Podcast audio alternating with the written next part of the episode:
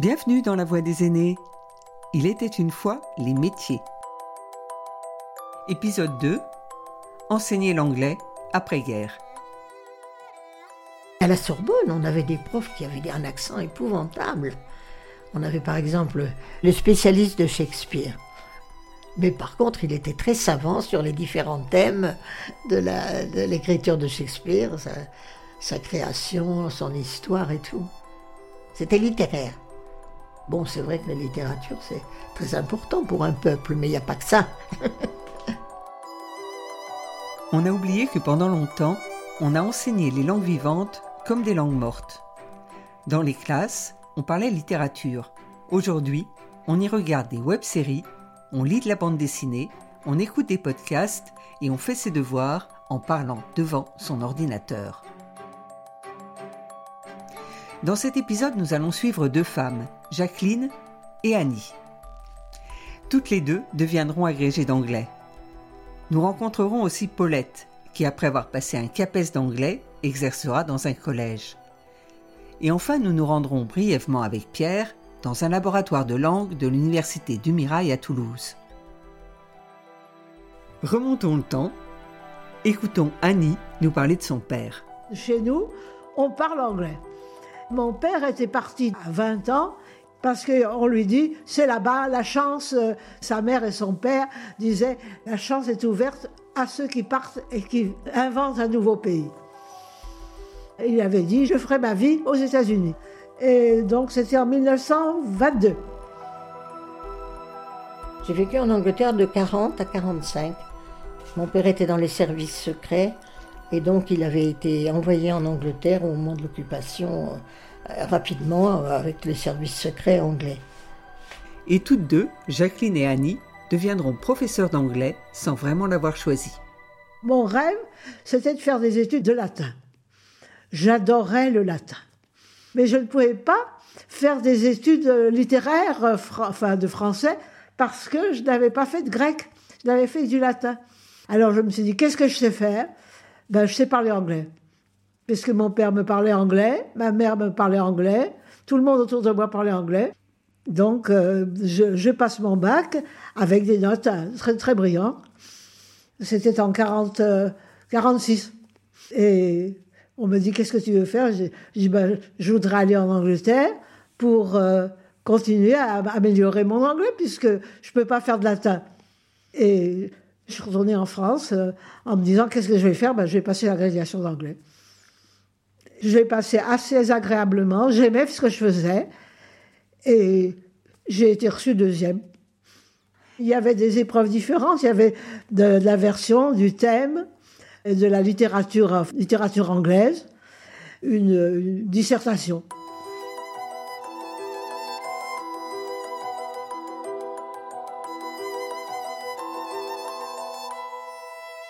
J'ai passé toute ma, jeunesse en Angleterre. J'étais bilingue et donc euh, quand j'étais en faculté, j'ai fait propédeutique comme tout le monde, la philo qui me passionnait, et puis le grec. Et puis le plus facile pour moi, c'était de continuer en anglais, puisque je parlais déjà anglais. Et donc j'ai passé l'agrégation, j'étais troisième à l'agrégation, donc eh ben, tout allait bien.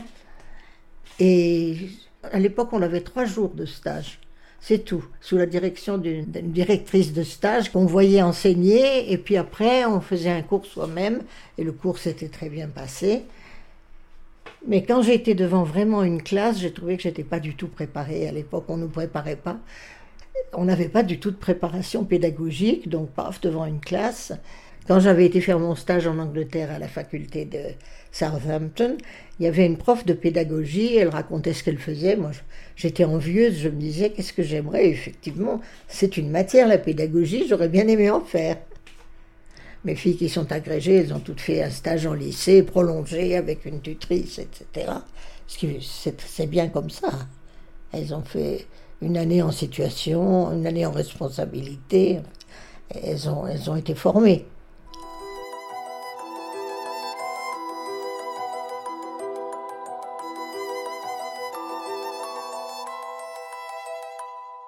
J'avais des terminales, des premières, des cinquièmes et des sixièmes la première année. Alors avec les sixièmes et les cinquièmes, ça se passait très bien parce que je suis assez joueuse.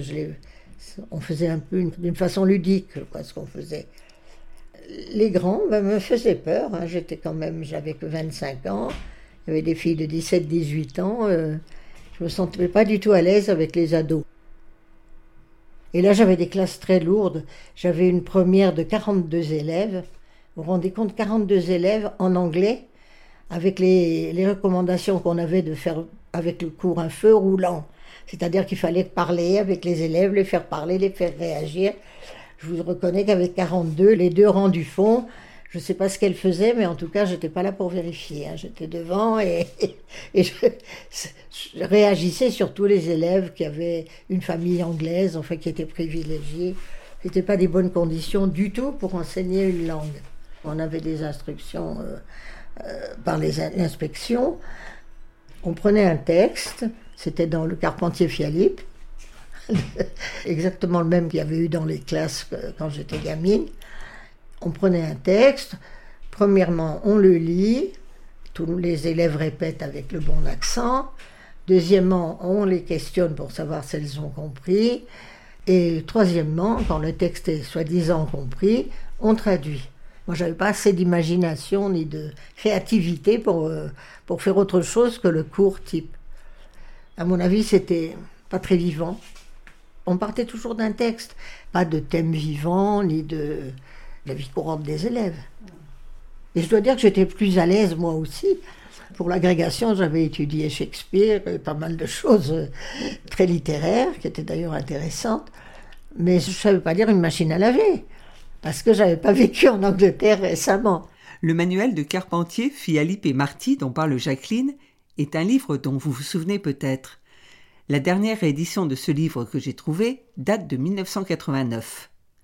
Il avait une couverture bleue, sur celle-ci un dessin de la carte d'Angleterre, et en titre L'anglais vivant. La première édition est datée de 1933.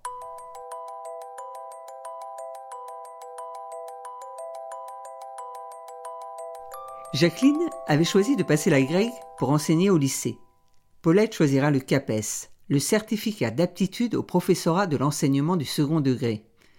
C'est un diplôme qui existe toujours, qui a été créé en 1950 et qui permet d'enseigner dans les collèges et les lycées. À sa création, il y avait la volonté de travailler en priorité la pratique et la pédagogie.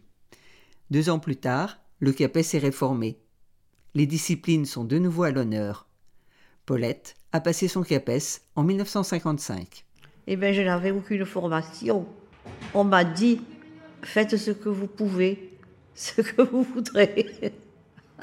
On n'avait pas à ce moment-là l'inspecteur qui venait vous expliquer comment manier un élève. Non, non, non.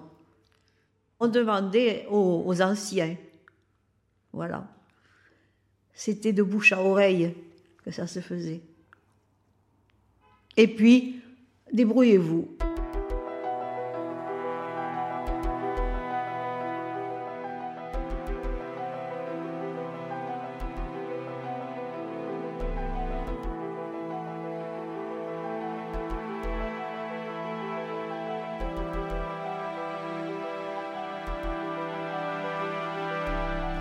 Les années passent.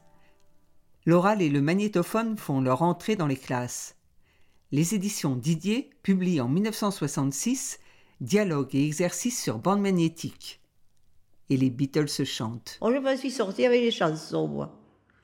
S'ils avaient été sages, comme je disais, à la fin du, du cours, je leur chantais une chanson en anglais. Parce que c'était des petits sixièmes, hein, remuants. When I am 64, quand j'aurai 60, enfin 64 ans, est-ce que vous m'aimerez toujours? C'est un truc comme ça. Vous devez la connaître, cette chanson. Un jour, il me semble, il me semble, qu'ils étaient arrivés en classe avec, euh, déguisés en Beatles, justement, ou en, je ne sais plus lesquels. C'était qu'il avait ce fameux béret. Par contre, si, si la, la discipline n'avait pas été bonne, il n'y avait pas de chant. Hein. On continuait le texte jusqu'à la fin. Si, si je vous dis The Long Way to Tipperary, c'est une chanson militaire. It's a long way to Tipperary, to the sweetest girl I know.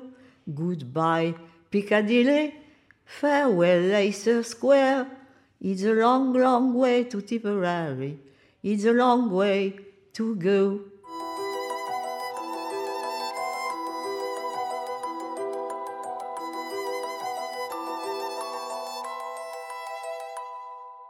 En 1969, les instructions du ministère invitent clairement les professeurs à assouplir leur manière de faire. Ils ne doivent plus se contenter d'appliquer les recettes toutes faites. Parallèlement, les besoins professionnels d'échange en anglais se font de plus en plus sentir. Pour les professeurs, cette question n'est plus évitable, surtout à l'université où Annie enseigne. Tout d'un coup, je me suis dit, mais tout ça, c'est pas assez vivant. Et donc, j'ai inventé un examen qui était un examen d'anglais appliqué. Moi, je voulais qu'ils puissent dire, euh, parler de, choses d'économie, parler de, de finance, parler de tout ça. Donc, il fallait pouvoir avoir une langue spécifique.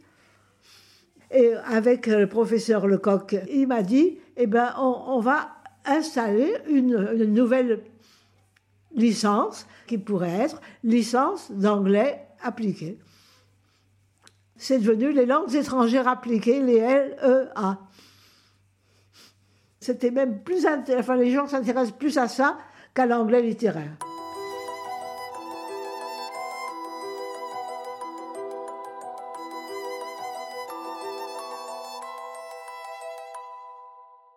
Du côté des collèges, c'est le règne de la phonétique. Se mettre à parler, et non plus seulement à lire et à écrire, met en évidence l'accent détestable des Français parlant anglais. Au début, je me suis trompée, là, ma première sixième, je leur ai fait faire énormément de phonétique. Parce qu'il y avait le son E, le son I, le son O, le son etc. Je faisais toute la leçon, euh, un thème sur, euh, avec le vocabulaire assorti bien sûr, sur les sons différents. Je me suis rendu compte que c'était une erreur. J'avais pris la première partie du livre de sixième et je leur avais pas fait faire de texte du tout. Donc la prof de cinquième qui les a lus après moi a dû avoir beaucoup de mal.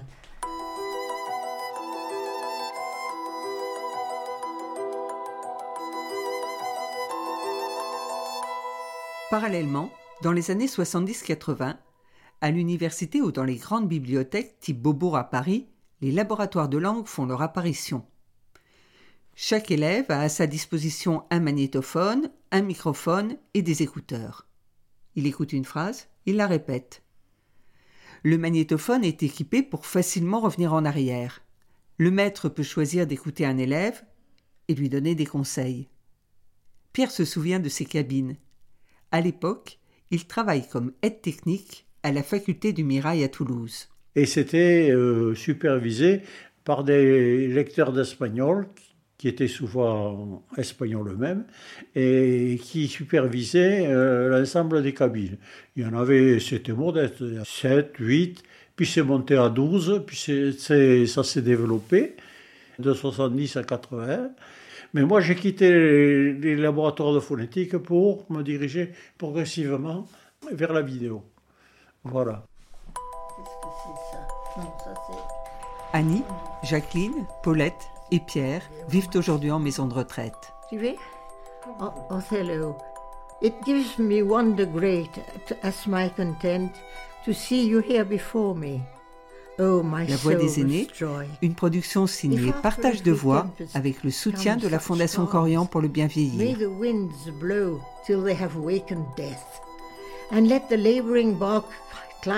Réalisation Sophie Pillot, Agnès Maton.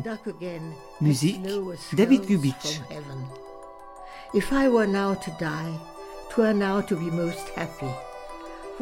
Retrouvez leurs voix, leurs souvenirs, leurs confidences sur le site de la Fondation Corian pour le bien vieillir et les plateformes de téléchargement.